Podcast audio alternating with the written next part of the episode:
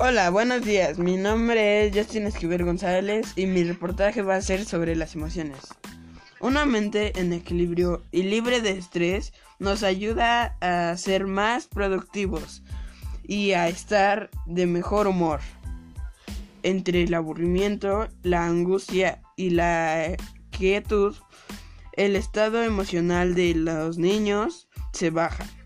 A los más chicos es importante transmitirles esperanza, pero sin negarles lo que está pasando. Psicológicamente, todas las personas están experimentando un cambio brutal durante todos estos días de cuarentena.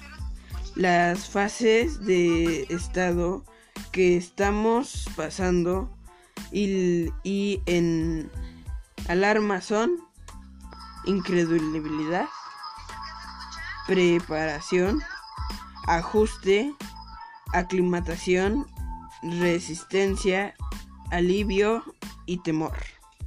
Gracias.